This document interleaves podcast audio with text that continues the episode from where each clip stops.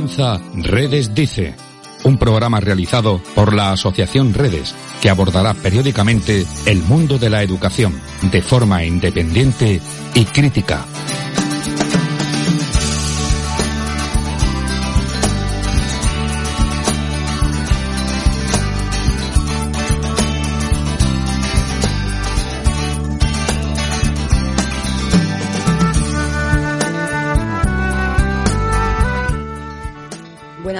Buenas tardes, bienvenidos y bienvenidas al programa número 85 de Redes Dice Radio.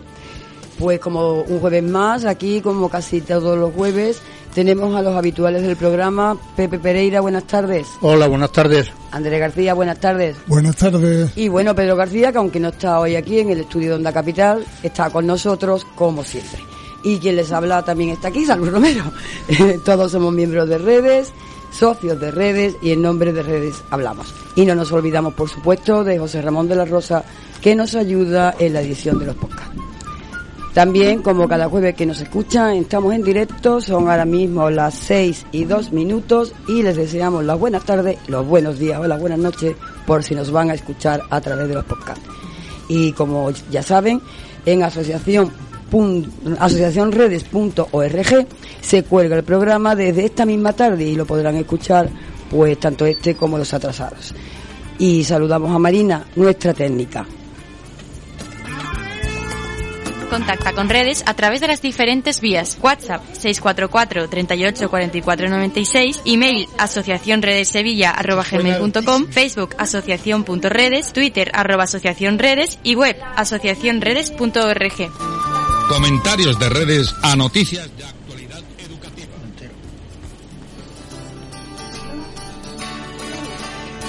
Bueno, pues vamos a presentar el programa. Qué difícil nos está resultando en este programa encuadrar los contenidos en algunas de nuestras sesiones. Porque aunque escucharán sintonías de las sesiones donde los hemos colocado, no se fíen mucho. Van a escuchar mucho más. Tendremos dos entrevistas con personas de enorme talla profesional en sus trabajos respectivos para hablar de historia, pero de una historia viva, crítica y conmovedora, de historia en las aulas, de historia del presente, de historias enterradas, de historia enseñada, de memorias familiares a dignificar y rescatar, y sobre todo a lo mucho que puede hacer la educación por todo ello. En suma, hoy hablaremos de esa historia que tanto necesitamos para entender el presente y comprometernos con él. Paradójicamente, hablaremos de muertos y pasado, pero que ambos están más vivos que nunca. Y entre ambas entrevistas, la bisagra perfectamente engrasado, engrasada para llevarnos de una a otra entrevista de palabra de maestro. A quien no le gusta el programa de hoy es que no tiene cabeza ni corazón y además le echa hielo al vino, como dice alguien muy apreciado. Ahora sí empezamos. Vamos allá.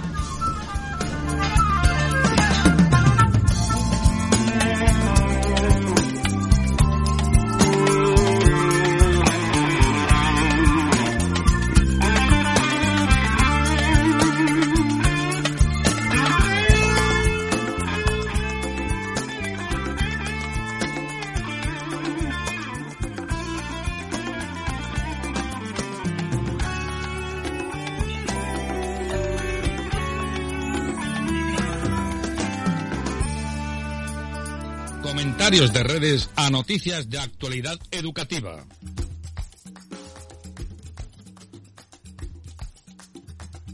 Estoy en antena. Ahora, eh, Mónica, mete sintonía general y pasamos a Andrés. ¿Te parece? Gracias.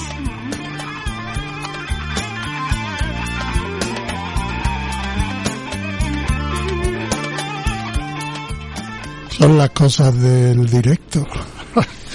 bueno, el pasado 3 de junio tuve la suerte, junto con Pedro García, de visitar la fosa de Picorreja. He de admitir que acudí con cierta inquietud, no había estado nunca. Aprovechamos que un grupo de alumnos con sus profesores iban a, visitarla y a recibir las la informaciones, las explicaciones de los técnicos y pudimos ir con ellos. Allí conocimos a Juan Manuel Guijo Mauri, paleontólogo, arqueólogo, antropólogo forense y director de las excavaciones que allí se realizan y que no dejan de producir noticias todos los días. Escuchen la entrevista y estén atentos al final porque hará una recomendación en forma de noticia para la próxima semana que no debéis perderos. Y si tenéis ocasión, acudid porque mm, es francamente impresionante. Vamos allá. Bien, estamos con Juan Manuel Guijo Mauri, eh, paleontólogo de la fosa de Picorreja en Sevilla, que ha cedido pues a, dedicar unos minutos a Redes Dice Radio. Buenos días, Juan Manuel. Buenos días, eh, bienvenido. Muchas gracias. Mira, eh, mm, hemos venido con un grupo de alumnos por las visitas estas que ya hablaremos luego de, ello, pero queríamos empezar porque nos, nos caracterizaras un poco dónde estamos. Tú nos has definido antes, que me ha llamado mucho la atención, que esto era el culo del mundo, ¿no? Que esto era el culo del mundo. ¿Por qué te lo expresabas así? Bueno, la, la fosa de Picorreja es eh, en, su momento cuando comenzó a, rellenarse con las víctimas del golpe de Estado de 1936. Está situada en la parte trasera del cementerio, era digamos la parte más marginal en todo sentido porque aquí, aparte de las víctimas, se ha encontrado una, gran, una gran cantidad de población, bueno, que sigue más o menos los procedimientos rituales normalizados, pero que corresponde a, grupos humanos que en, la terrible década de los años 40 y, y, al final, bueno, y al final de la década de los años 30 mueren de hambre, enfermedad, hay víctimas de las cárceles, hay cientos de niños que mueren por todo tipo de causas en esa terrible década, muchísimos adultos que mueren eh, también por causas varias. Y al mismo tiempo mm, eh, eh, mm, es un espacio mm, destinado a aquí se echa basura se vacían nichos, ataúdes, se, se traen desechos de, de, hospitales, amputaciones, etcétera, y se echan aquí, porque esto no es un espacio incluso ni los internamientos normalizados no es un espacio de, memoria, no hay nada que recuerde a esas personas, no, no, no, no, hay, no son espacios privados como se conoce hoy, que los cementerios, las tumbas tienen su nombre o los nichos tienen un nombre, pertenecen a una familia, durante un tiempo al menos. 1936 mm, mm, no tenía nada que ver con eso, era una fosa abierta que eh, eh, recibía enterramientos de víctimas y recibía, podía recibir el mismo día enterramientos de ataúdes, de, de desechos, lo, que fuese, y todo al mismo tiempo. O sea, no, no hay un respeto en la muerte eh, a la dignidad de esas personas. Y, ni siquiera hay, hay un respeto a, a, a preservar los tiempos de, de, transformación de los restos una vez que se entierran. Es decir, aquí se remueven enterramientos todavía provistos de tejido o sea, ni se da tiempo a descomponerse y por eso hay, por desgracia tenemos muchas fosas alteradas. O sea, fosa, al decir fosa me refiero a grupos con X personas 5, 6, 7, 25, 30, eh, que entran en un día determinado, pues eh, traen, traen, los cuerpos y, y, que, bueno, y si tienen la mala suerte de que están dentro de la zona de usos funerarios, no hay ningún tipo de empacho por parte de, quienes usan, de quienes administran el cementerio o de quienes traen los cuerpos de alterar esas fosas, para poner ataúdes, etcétera, etcétera. Vamos a entrar en el tema de, de los propios, de los propios mm, represaliados de aquel verano caliente por el 36, asesinados, habría que decir, ¿no?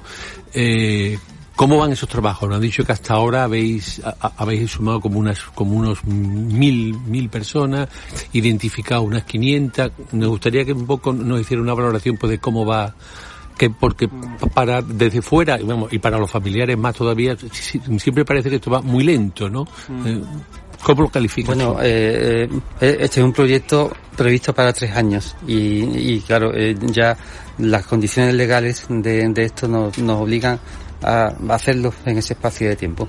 Eh, había que intervenir eh, originalmente sobre 1.103 eh, personas. De esas 1.103, 850 eran víctimas y 250 y pico eran enterramientos normalizados. Todo eso mm, ha saltado por los aires porque porque al ser un espacio de impunidad tampoco se molestan en registrar los enterramientos. Entonces, lo que, lo que, lo que esperaba, lo que nos aguardaba aquí, no estaba registrado en ninguna parte. Entonces, las 253, 253 entrenamientos normalizados se, se han transformado en 4.000 ciento y pico eh, eh, eh, personas. O sea, eh, unas 12, 15 veces más de lo que se esperaba. Y las víctimas de 850 hemos pasado a la actualidad, a, la fecha a la fecha de hoy. Ayer se entregó el informe correspondiente del mes de mayo pasado.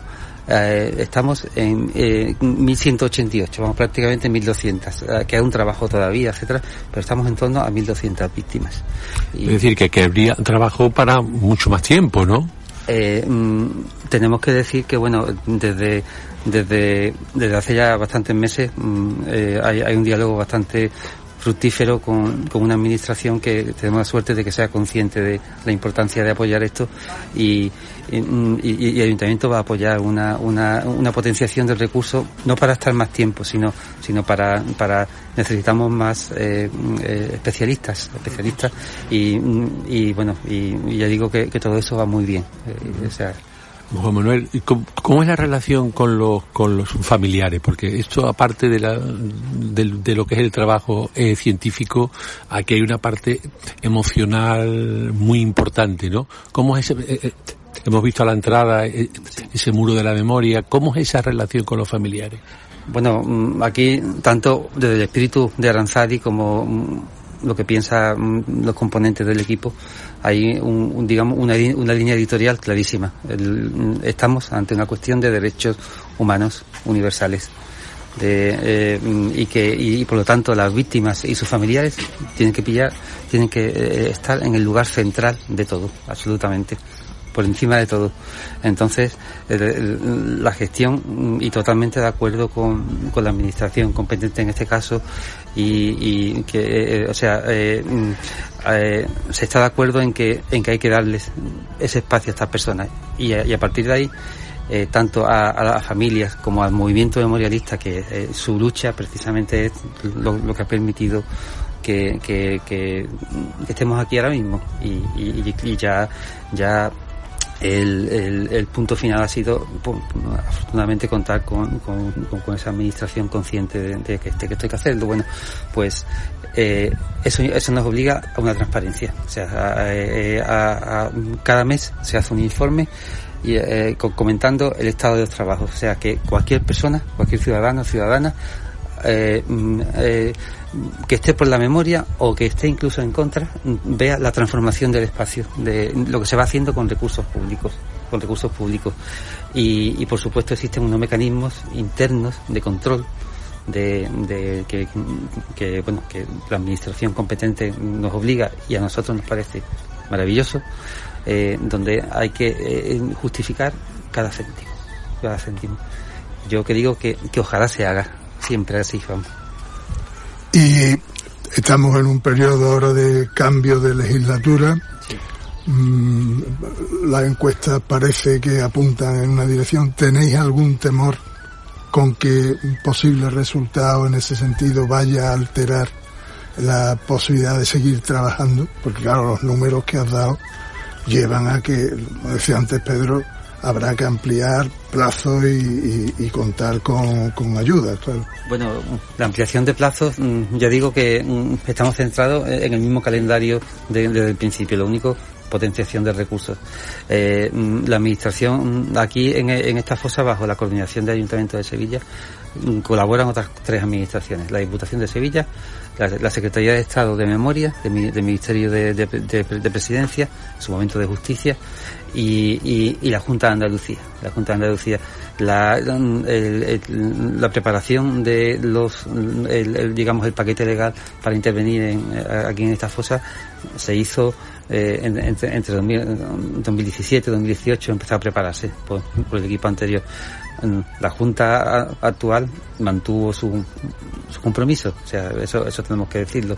Y, y en lo que se refiere, por ejemplo, a la gestión de ADN, eh, también, también se mantiene todo. O sea, eh, hemos aportado unas 400 muestras óseas y, de aquí a final de, o sea, de aquí a un mes o, o dos meses enviaremos a Granada unas 500 o 600 muestras más de, de hueso y eso se mantiene a nivel de, de, intensidad. Claro, se echa en falta un, compromiso, compromiso de administración autonómica para potenciar potenciar y bueno y, difundir difundir porque la difusión es muy importante pero pero bueno eh, eh, nosotros tenemos que mantener una relación porque porque eh, no podemos mm, ser viscerales, o sea, eh, desde el punto de vista de lo que se exige a un, equipo técnico, mm, tenemos que ser totalmente imparciales, aunque cada cual tiene, tiene sus ideas. Entonces tenemos que ser también diplomáticos, diplomáticos la forma de decir las cosas.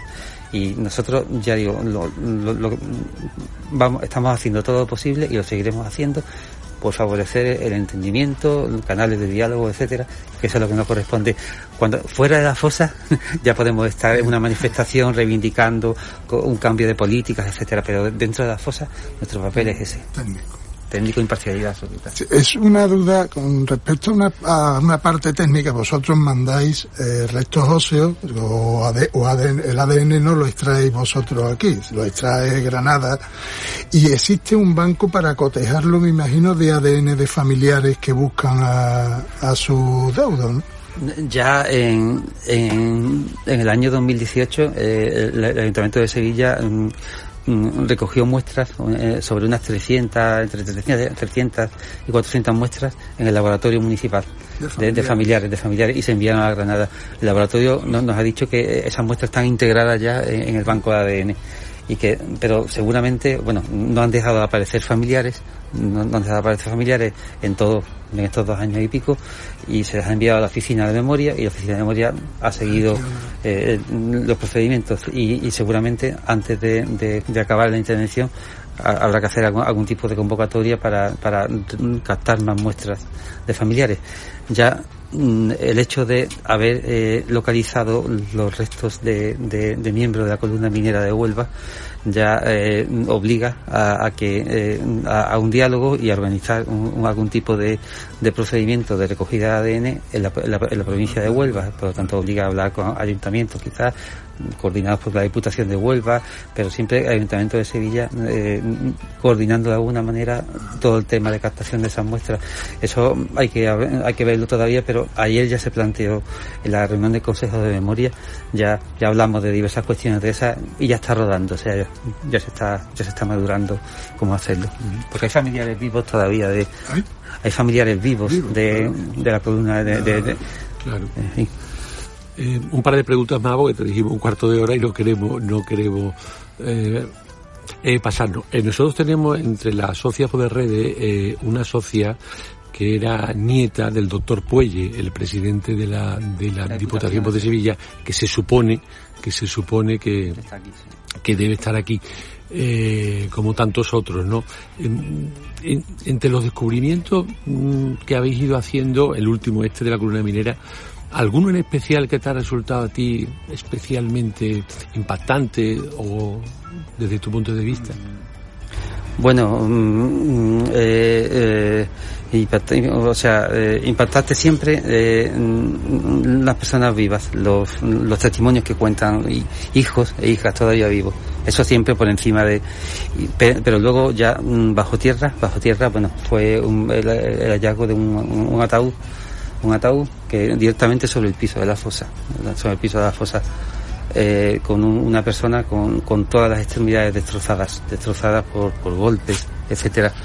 Y eh, esa persona seguramente vendría del ámbito carcelario, pero en fin, en todo caso había sufrido malos tratos, tortura claramente, yo digo brazos y piernas rotos.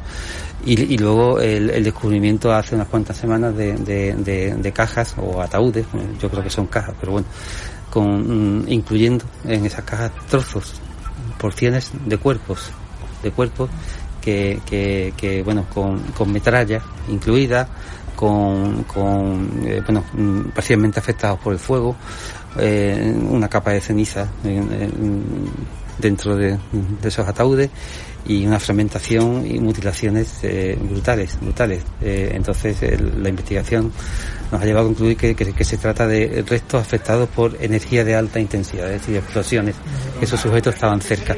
Entonces eh, hemos, la aparición de, de una granada de una granada de mortero nos ha permitido también corroborar que Se trata de miembros de la, columna minera. Cuando sufrieron la emboscada en Camas, una, emboscada, eh, los atacaron con munición de diversos calibres, etcétera, e hicieron estallar los camiones porque venían cargados de dinamita, etcétera, que los camiones estallaron y, y la- la- el mismo blindaje de los camiones que traían eh, sirvió de metralla y, destrozó a, a- a varios a varias personas, los dejó irreconocibles, eh, cuenta los testimonios que había trozos de cuerpo colgando del cableado eléctrico, trozos de cuerpo de, de esa explosión.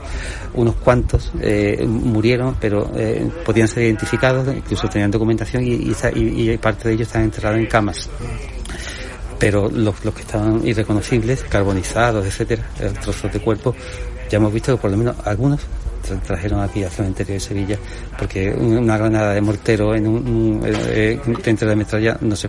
Mortero del ejército me refiero.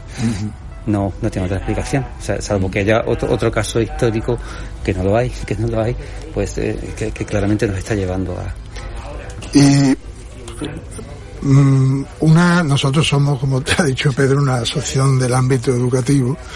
Eh, hemos venido aquí justo con una visita, ¿no?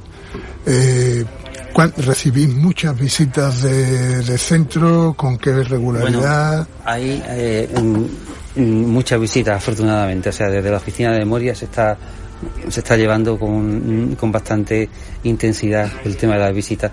Y mm, cuando hay visitas nos tenemos que dedicar en exclusiva a eso, pero nos parece maravilloso que, que se esté cumpliendo con una cosa que la ley de memoria, eh, mm, claro, o sea, la importancia de la educación eh, para conocer esto es eh, fundamental, porque es que eh, no puede haber ignorancia sobre, sobre lo que pasó, porque es la única manera de cerrar y curar heridas, el conocimiento, conocimiento, no el olvido, sino el conocimiento.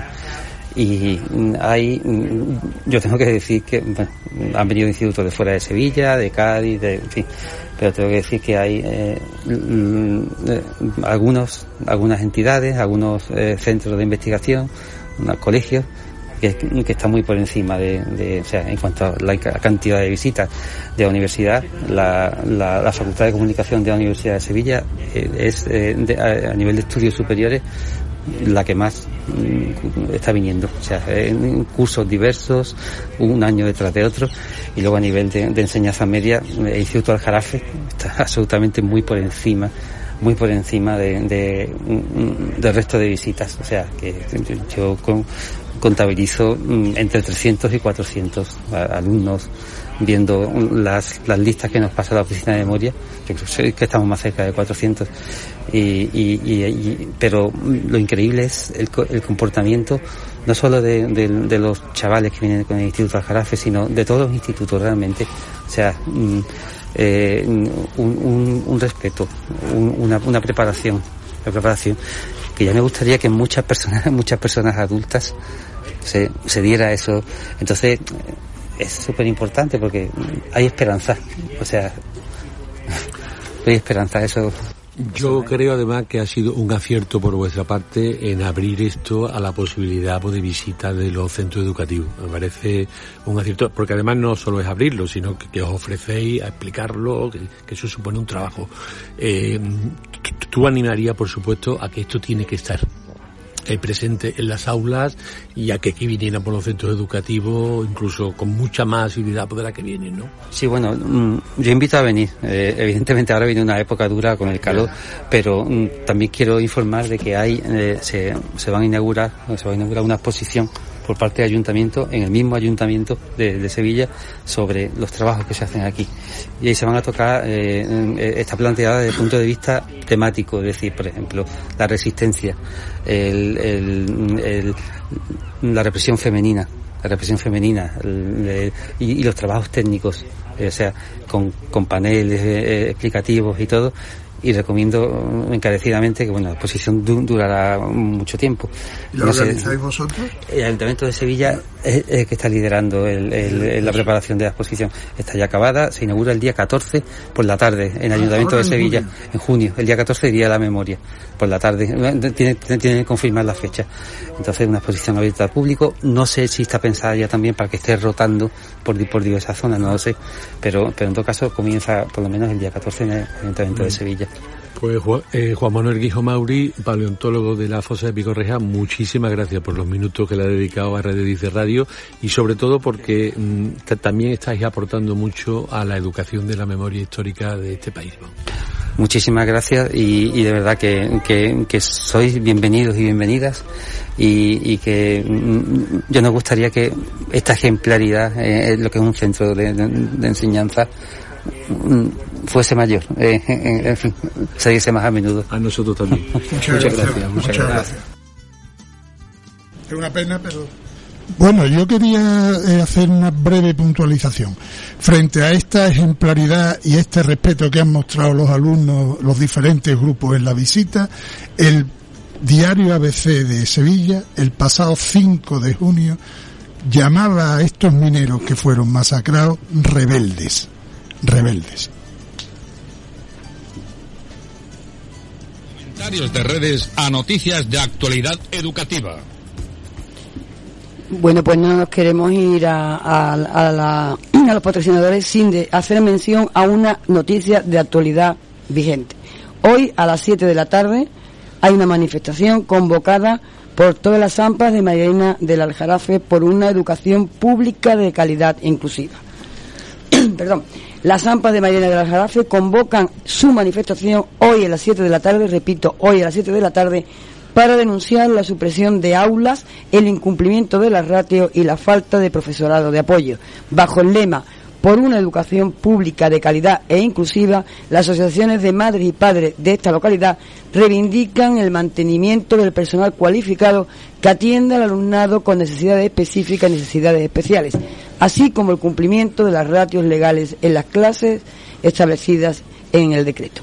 La convocatoria es hoy 9 de junio, Onda Capital, 95.1 F. GuzmánArquitectura.com, patrocinador de Onda Capital, te recomienda que una de las formas más rápidas de saber cómo deficiente es el sistema de climatización de una vivienda es a través del certificado energético. Este certificado es obligatorio en toda compraventa de vivienda. Recuerda que este consejo ha sido patrocinado por GuzmánArquitectura.com.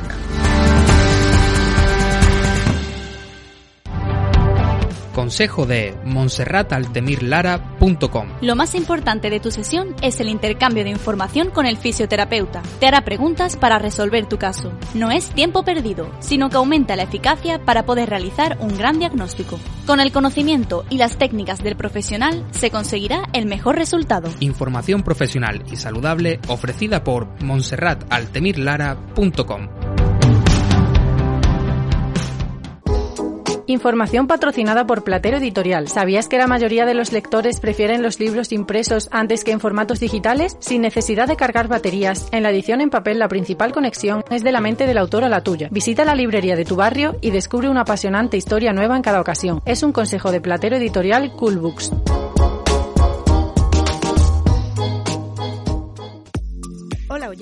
¿Estás buscando un fotógrafo para un evento especial? Pues escucha la siguiente información patrocinada por emiliozábala.com. Una fotografía no es solo una imagen, es la mejor manera de conservar momentos. Recuerda que esta información ha sido patrocinada por emiliozábala.com.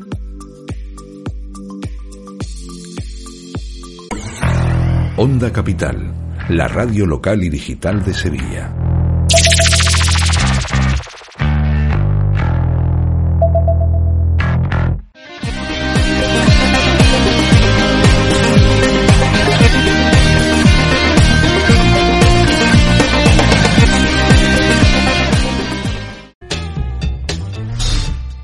También puedes vernos. Entra en la sección de Capital TV en ondacapital.es para disfrutar de la emisión multicámara. Onda Capital, la radio que se ve.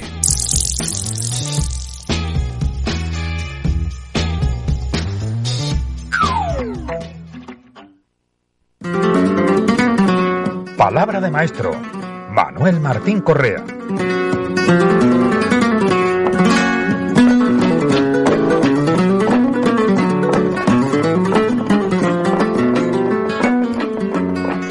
Educación en Sevilla durante la Segunda República es el título de la extraordinaria conferencia que hace unos días nos ofreció José Montaño Ortega, organizada por el Ateneo Republicano de Andalucía.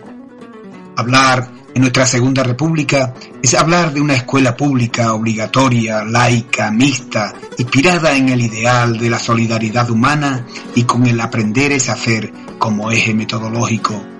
Y también es hablar de laicismo, coeducación, institución libre de enseñanza, misiones pedagógicas, planes de construcción de nuevas escuelas o dignificación de la figura del maestro, que son las palabras e ideas con las que nuestro conferenciante construye el plan educativo de la Segunda República como una apuesta global por mejorar la educación y convertirla en motor de regeneración y de cambio social, y que representaba también una oportunidad y un sueño, el sueño ilustrado de que a través de la educación se podría mejorar al hombre y por ende a la sociedad.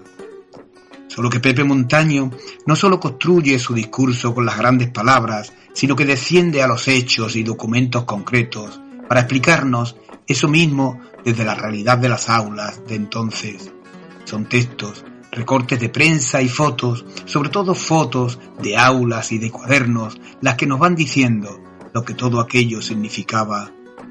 No existía el libro de texto, nos dice, porque el libro de texto lo construía el propio alumno en su cuaderno de clase, como podéis ver en estas diapositivas.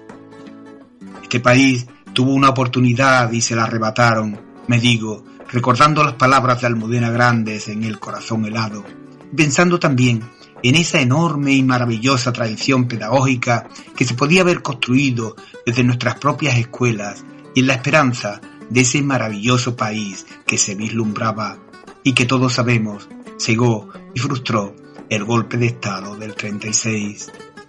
Ya lo decía Machado, españolito que vienes al mundo que guarde Dios, una de las dos Españas, adelante el corazón.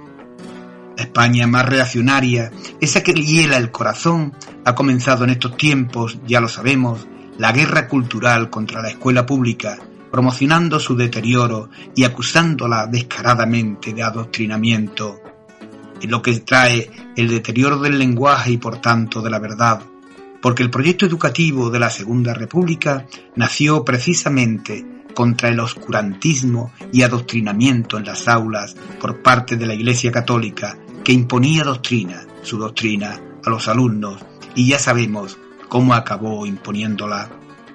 La derecha siempre niega la memoria y desconoce o tergiversa la historia, queriendo darle la vuelta Así que las palabras de José Montaño sobre la educación en la Segunda República se nos aparecen ahora como la imagen de un espejo que nos devuelve a la realidad actual de la educación en nuestras aulas, porque en estos tiempos feroces y confusos, otra vez la España más negra y miserable llega dispuesta a salirse con la suya y a helarnos otra vez el corazón.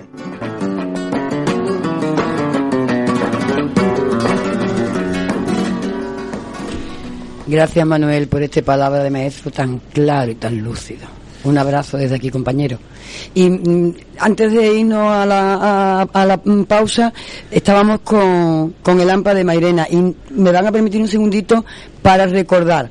Hoy, 9 de junio, 7 de la tarde, desde la puerta del Instituto de Enseñanza Superior Juan de Mairena, ubicado en la Avenida de las Américas. Desde allí los manifestantes se dirigirán hasta la calle Nueva.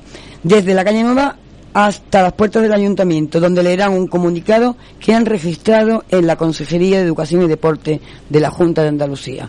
Están todos invitados a esta manifestación. Y ahora sí, vamos con puertos educativos. Ítaca, puertos educativos. La educación carece de final o meta. Es un permanente proceso, un eterno viaje hombro contra hombro, luchando en este mar y a remar, a remar. Eh, es frecuente la presencia de Julián Casanova, catedrático de Historia Contemporánea de la Universidad de Zaragoza y profesor visitante de varias universidades europeas y americanas, en los medios de comunicación y en las redes sociales. Ahí están sus libros para demostrarlo sobre el anarquismo, la iglesia de Franco, la guerra civil o la revolución rusa, así como el último publicado con el título Una violencia indómita, el siglo XX europeo. Sin embargo, queremos subrayar su compromiso con la educación y la buena divulgación histórica. Suele impartir charlas en centros educativos y salir a la palestra pública como historiador desde el rigor y la investigación historiográfica. Estuvo en Sevilla en mayo impartiendo varias conferencias a profesores y alumnos del Colegio Aljarafe y concedió esta entrevista a Redes Dice Radio. Y además al final incluso nos dio recomendaciones de lectura de historia para educadores. Un auténtico puerto educativo. Bien, estamos con, con eh, eh, Julián Casanova, que después de dos jornadas agotadoras, de dos conferencias en el Colegio de Jarafe con, con profe y alumnos, así todo pues nos ha dado 10 o 15 minutos a Redes Dice Radio para, para algunas preguntas. Entramos eh, directamente. Tú estás en contacto muchas veces con institutos, con gente de la educación. ¿Cómo calificarías tú cuál es el panorama de la enseñanza de la historia del siglo XX español y de la memoria histórica en la educación en España en este momento? ¿Cómo la valorarías? El- la fotografía no puede ser en blanco y negro porque es muy desigual, pero yo creo que es muy injusto decir que no hay centros donde el siglo XX se estudia, donde no se hace nada para que los eh, estudiantes de bachillerato, fundamentalmente más que de la ESO, eh, aprendan sobre el siglo XX, pero también es verdad que eh, hay muchísimos centros en los que no es posible estudiar con cierta solidez y cierto rigor el siglo XX. Yo creo que esta es una asignatura como es, como no es una fotografía en blanco y negro, es diversa, pero hay mucho déficit todavía, sí que podríamos decir que en general es una asignatura pendiente. Creo que la única forma de estudiar el siglo XX en condiciones es dándole importancia para que todos los estudiantes, no en el último momento y deprisa y corriendo, acaben estudiando el siglo XX. Y para eso tiene que haber eh, bastantes ideas claras. La primera, que en los cursos anteriores se puede dar toda la historia anterior al siglo XX, que nadie está quitando con la historia del siglo XX conocimiento al siglo XV o a la España romana que es un poco el argumento que se escucha en alguna ocasión. Segundo, que el siglo XX no es solo la historia de, de- que ha decidido lo que somos, no es solo la historia de los abuelos y los bisabuelos, no so- que eso es importante también. No tiene mucho sentido eh, estudiar restos arqueológicos y que la historia de los abuelos o bisabuelos los chavales no las conozcan. No es solo eso, es que el siglo XX aporta algo que no tienen los demás siglos, que son medios audiovisuales, cine, literatura diferente. Estudiar el siglo XX no es solo estudiar la historia, que tiene grandes masacres, que tiene un proceso de colonización y descolonización, que tiene, es la primera vez que la democracia de verdad eh, se considera un valor eh, un valor que debería ser consolidado, sino que además tiene muchas fuentes muy atractivas para ser estudiado. Digamos que desde ese punto de vista deberíamos de tener al siglo XX poquito de tiempo para decir al estudiante no solo cuatro reyes, cuatro batallas, cuatro masacres y un poco de cronología, sino decirle, mira, te voy a enseñar con una película lo que fue el holocausto, te voy a enseñar con una película lo que fue la guerra civil, te voy a enseñar con una película lo que fue la colonización, o te voy a enseñar con una película el, el- acoso o la violación de mujeres. Creo que este es el, el- tema. En ese sentido, ¿cómo valoras la formación que tiene el profesorado en ese terreno? Eh, ¿estás Creo que también, sí, claro, creo que también ha mejorado, ha mejorado mucho. Eh, claro, el profesorado sale de las universidades españolas y hace 40 años, el siglo XX, la mayor parte de las universidades españolas ni se daba. No solo no se daba, sino que no entraba en los, en los programas. Ha cambiado, ha cambiado, creo que ha mejorado. Otra cosa es que la correa de transmisión funcione, que ese es otro tema. Otra cosa es que los mejores estudiantes de que estudiaron en el siglo XX acaben en la enseñanza, que es otro tema. Con lo cual no hay una relación automática entre que estudiantes que vienen a mis clases y van a, y van a ver clarísimamente el siglo XX, después puedan ir a la enseñanza a hacer el siglo XX. Porque primero tiene que haber la condición de que esos estudiantes acaben en la enseñanza y segundo, que mm, no tengan los límites y obstáculos que se tienen para estudiar el siglo XX. Dicho esto, creo, yo me encuentro cada vez más con, con profesores, algunos estudiantes antiguos, otros no, que tienen interés en meter el siglo XX, que introducen el siglo XX a través de monografías yo lo he comprobado con España partida en dos, que ellos piensan que ya no es un manual, sino monografías que pueden atraer. A lo mejor hay que leerlo todo, a lo mejor hay que leer un capítulo para enterarse de la parte más complicada y compleja de la guerra, de la guerra civil o de la dictadura de Franco o de lo que sea. Que me hayan preguntado, por ejemplo, sobre la, la marcha verde implica que los chavales tienen los chavales lo ven en la televisión y que, y que a lo mejor nadie les ha explicado o se les ha explicado a alguien eh, todo esto. Así que de nuevo no es un panorama en blanco y, en blanco y negro hemos avanzado mucho pero insisto mm, tristemente no hay una relación automática entre un profesor que sabe mucho de, de siglo XX enseña y los estudiantes futuros eh, profesores de instituto lo van a llevar. Y después creo que hay una parte de la administración que obstaculiza todo esto. Hay una parte de no hay un acuerdo básico en que tengamos una asignatura sobre el siglo XX. Y creo que es un error. En ese aspecto, el nuevo currículum que ha salido por parte del MEC, aún no se sabe por parte de la autonomía, aquí en Andalucía to- todavía lo estamos esperando. ¿Cómo valoras ese, ese intento de, de subrayar la época contemporánea que a su vez ya ha recibido críticas inmediatamente? ¿no? Yo tuve ocasión de ver aquel programa y a los que me preguntaron dije lo que, lo que pensaba. Yo creo que el programa del siglo XX, como estamos de acuerdo que es nuevo, o el programa de la España contemporánea, tendría que simplificar lo complejo. Creo que son programas que en el fondo quieren recuperar el tiempo perdido y meter un montón de cosas y eso no está bien. Primero porque mientras no se quite la selectividad, eh, el, el tiempo es más reducido. Y segundo porque no creo que sea lo mejor que cuando el estudiante se va de un centro de secundaria acabe con ese cóctel de tantos conocimientos en tan poco tiempo.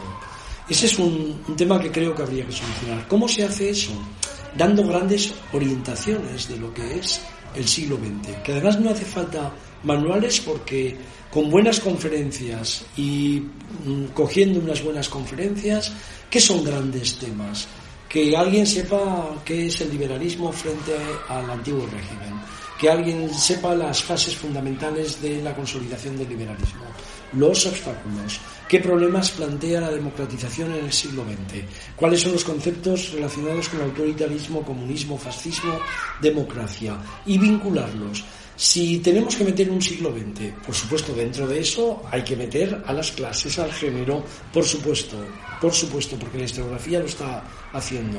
Pero si queremos meter un siglo XX, donde además les queremos dar lecciones de política cívica desde el presente, la democratización, creo que eso es un error. Yo veo en estos programas que hay gente que está relacionando demasiado el presente y el pasado. A mí me gusta explicar el pasado que la gente saque conclusiones con el presente. Y no me gusta que el presente eh, interfiera en el conocimiento del pasado. Y creo que estos nuevos programas, de verdad, además creo que están en manos de pedagogos, gente que tiene mucho interés en la didáctica, pero no tanto de gente que tiene la investigación histórica en su punto de partida. Y cualquiera que investigamos historia sabemos que el siglo XX se amplía. Donde antes uno con César tiene una fotografía, no la tiene, tiene un cuadro y cuatro archivos, con Franco, con Mussolini, se nos desborda el conocimiento. ¿Cómo, ¿Cómo simplificar todo esto? La tarea es del historiador. El historiador simplifica lo complejo sin perder rigor y lo lleva a los eh, centros de secundaria. Si a mí el ministerio me, me tiene que decir como profesor qué es lo que tengo que explicar y no tenemos un acuerdo básico sobre cuatro cosas, eh, no vamos a llegar nunca a, a. Creo que este es el problema. No me resisto a, a preguntarte, yo también de historia, uno de mis, de mis grandes referentes fue Pierre Vilar, ¿no? cuando estudiaba. Y Pierre Vilar, una de las cosas que decía era la importancia de enseñar a pensar históricamente, a pensar históricamente. ¿Qué sería para ti pensar históricamente? Bueno, a propósito de Pierre Vilar, Pierre Vilar pertenece a una generación que en Francia está Brodel, está él, está Soboul, La escuela de Anales, eh, la escuela de Anales, que los marxistas británicos con Thompson, Hobsbawm, eh, Christopher Hill, Hilton, Perry Anderson, que tienen el largo plazo, tienen el largo plazo como eje fundamental. No es solo pensar históricamente, pensar, pensar históricamente es echar hacia atrás huir del cortoplacismo, huir de los problemas superficiales y trazar siempre con un telescopio el largo plazo. Eso es pensar históricamente. Pensar históricamente es, es eh, sacar la historia o el pasado de las fuentes. Hay dos conceptos diferentes. El pasado es una foto fija.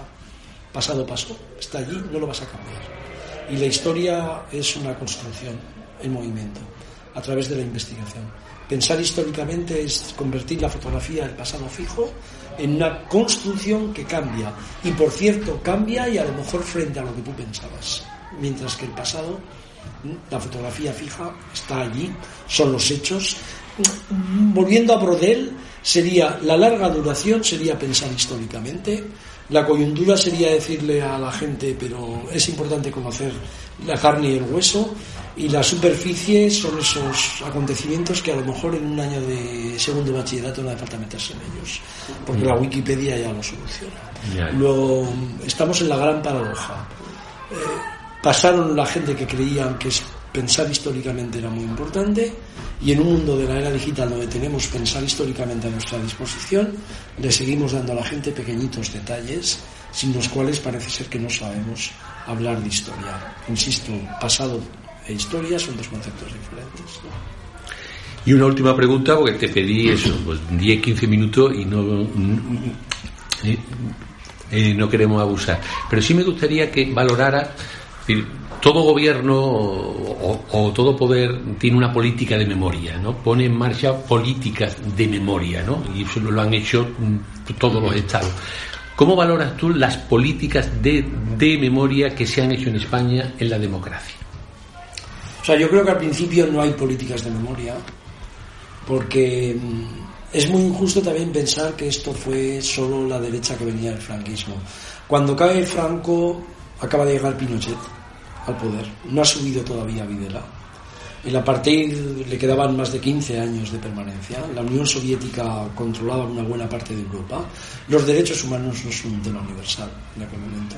Los derechos humanos se convierten en un tema universal con la caída de las dictaduras del Cono Sur, con la caída, con el eje de la caída de, de las dictaduras del Mediterráneo del año 89, final del apartheid. Y ahí empezó a haber un, un ruido, pero también asociaciones que empezaron a decir que había que mirar al pasado, que había que mirar en la enseñanza, las políticas de memoria, los lugares de memoria, qué hacer con ellos. Y el, creo que en España se pueden sacar tres conclusiones. Uno, que la historiografía avanzó bastante, que las memorias no tuvieron eco durante un tiempo y que la memoria nunca o el, pasado nunca fue un tema de gestión pública por parte de los poderes. Los pusieron de acuerdo, es más, algunos creían que sencillamente había que darle cero euros a la gestión pública del pasado. ¿Dónde estamos? Ahora, estamos en un momento en el que tenemos tanto conocimiento. Las memorias ya han salido a la luz y sabemos que son divergentes. Y tenemos tantas posibilidades de hacer algo con esa gestión pública, se ha avanzado mucho, hay los caídos, que tendremos que seguir adelante. Como he dicho con una pregunta que me han hecho, Creo que no vamos a dejar de debatir sobre el pasado, sobre si Franco fue fascista o no, sobre ese pasado en construcción histórica. Creo que las memorias mmm, y los lugares de memoria hay que respetarlos, pero sobre todo creo que hace falta dar un paso en un tema pendiente fundamental, que son las cunetas y las fosas. Y como digo muchas veces, ahí no debería haber debate ni historiográfico ni debate político. ¿eh? La dignidad en el siglo XXI merece que todas aquellas personas que tienen familiares que no fueron registrados, que fueron asesinados y que ni siquiera saben que arqueólogos, antropólogos, historiadores y sobre todo una gestión pública financiada con poderes públicos, que al fin y al cabo son impuestos de los ciudadanos, conviertan en eso no una batalla política, sino conviertan en eso en un foco de dignidad y además lo sepan comunicar después a la gente. Supimos, fuimos la generación que supimos finalmente, 50, 60 años después, ojalá no pasen muchos más, sacar a todos estos de las cunetas. Pues muchísimas gracias, Julián. Redes Dice Radio es un programa de una asociación educativa, un libro de historia que deben leer los educadores como punto final. ¿Qué La Europa, recomendarías? La Europa Negra de eh, Mark Matzauer, escrito M-A-Z-O-W-E-R. El continente negro o la Europa negra. Es una maravillosa introducción al siglo XX con el tema de los Balcanes y las limpiezas y no solo las democracias en el fondo. Muy bien escrito por un historiador que pertenece más o menos a mi generación, está en estos momentos en Colombia y es el bueno, creo que... Y nosotros añadimos todos los libros tuyos, por supuesto, porque tienen esa línea de divulgación tan clara y que está teniendo tanto éxito. no me he atrevido a recomendarlo, pero si ya ha sido yo un Eso ya lo recomendamos hubiera nosotros. dicho que sí. Muchas gracias por estos minutos para Red Radio. Gracias.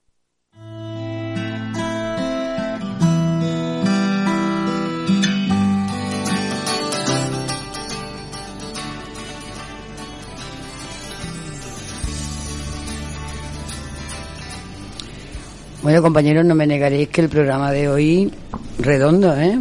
Para escucharlo varias veces y para difundirlo.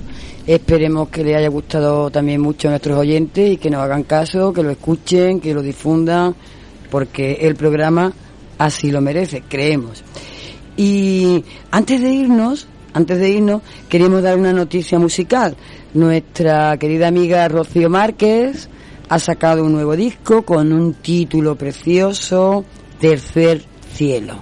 Bueno, ahí lo dejamos por si lo quieren escuchar. Y nosotros nos vamos. Nos vamos y no podía mejor, ser mejor broche que un tema de Pedro Guerra que él mismo nos presenta. Vamos, nos hasta el próximo programa del día 23, donde terminaremos la temporada de Radio Redes Dice de este año, de este curso escolar. Con Pedro Guerra, les dejamos.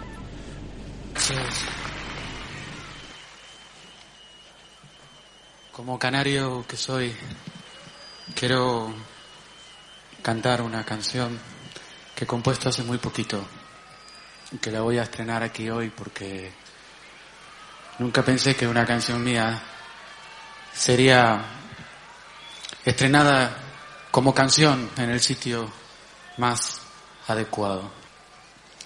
En las Palmas de Gran Canaria está la fosa más grande de la historia negra de España. La cima de Ginamar recoge dentro a más de 3.000 republicanos y republicanas que fueron arrojados ahí. Hay gente de todo tipo dentro de la fosa de Ginamar. Incluso cuentan que hay por lo menos dos falangistas porque en una ocasión tiraron en la fosa de Ginamar a un luchador, a un hombre muy famoso que hacía lucha canaria, y él, en el momento en que se caía, cogió a dos, falangistas y se los llevó con él para adentro.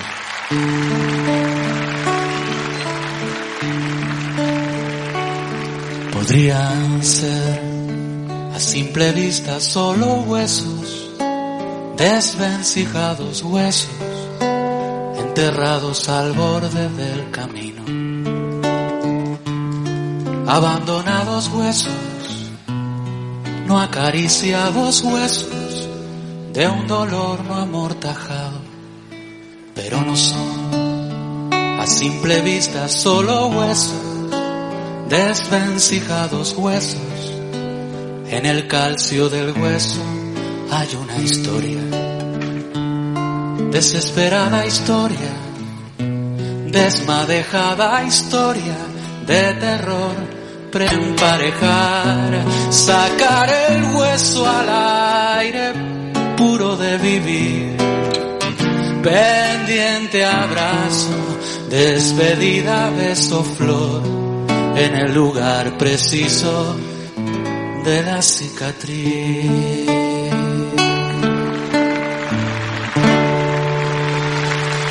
Muchas gracias. Los dejo con Víctor Manuel. Buenas noches. Voy a cantaros un poema de un...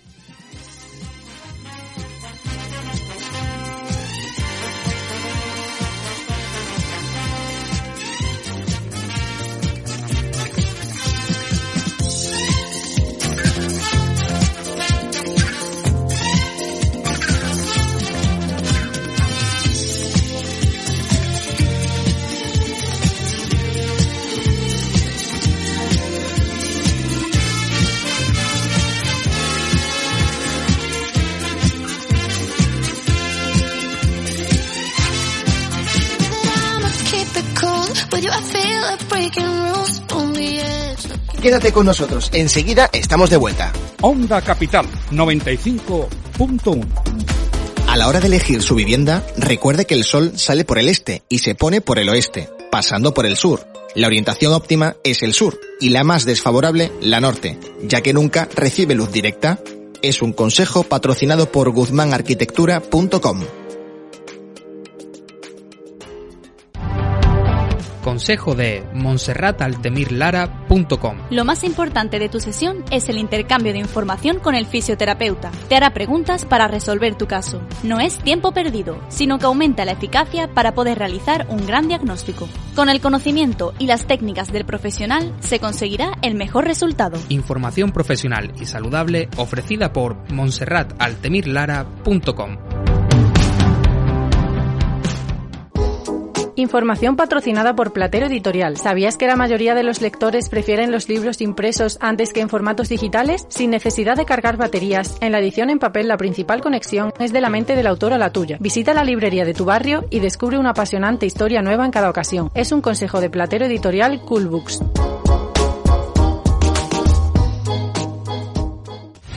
Existe un único espacio con gradas envolventes en Sevilla, con espectáculos geniales y cercanos, donde cualquier curso, evento, conferencia, presentación o videoproyección se vuelve excepcional. Es el Teatro Salvador Tábora de Sevilla, diseñado por el propio Salvador Tábora tras conocer miles de teatros alrededor del mundo. No se trajo las florituras, se trajo la magia. Más información siempre en la web taborateatroabierto.com. El sonido de tu ciudad. Onda Capital. Ya no duele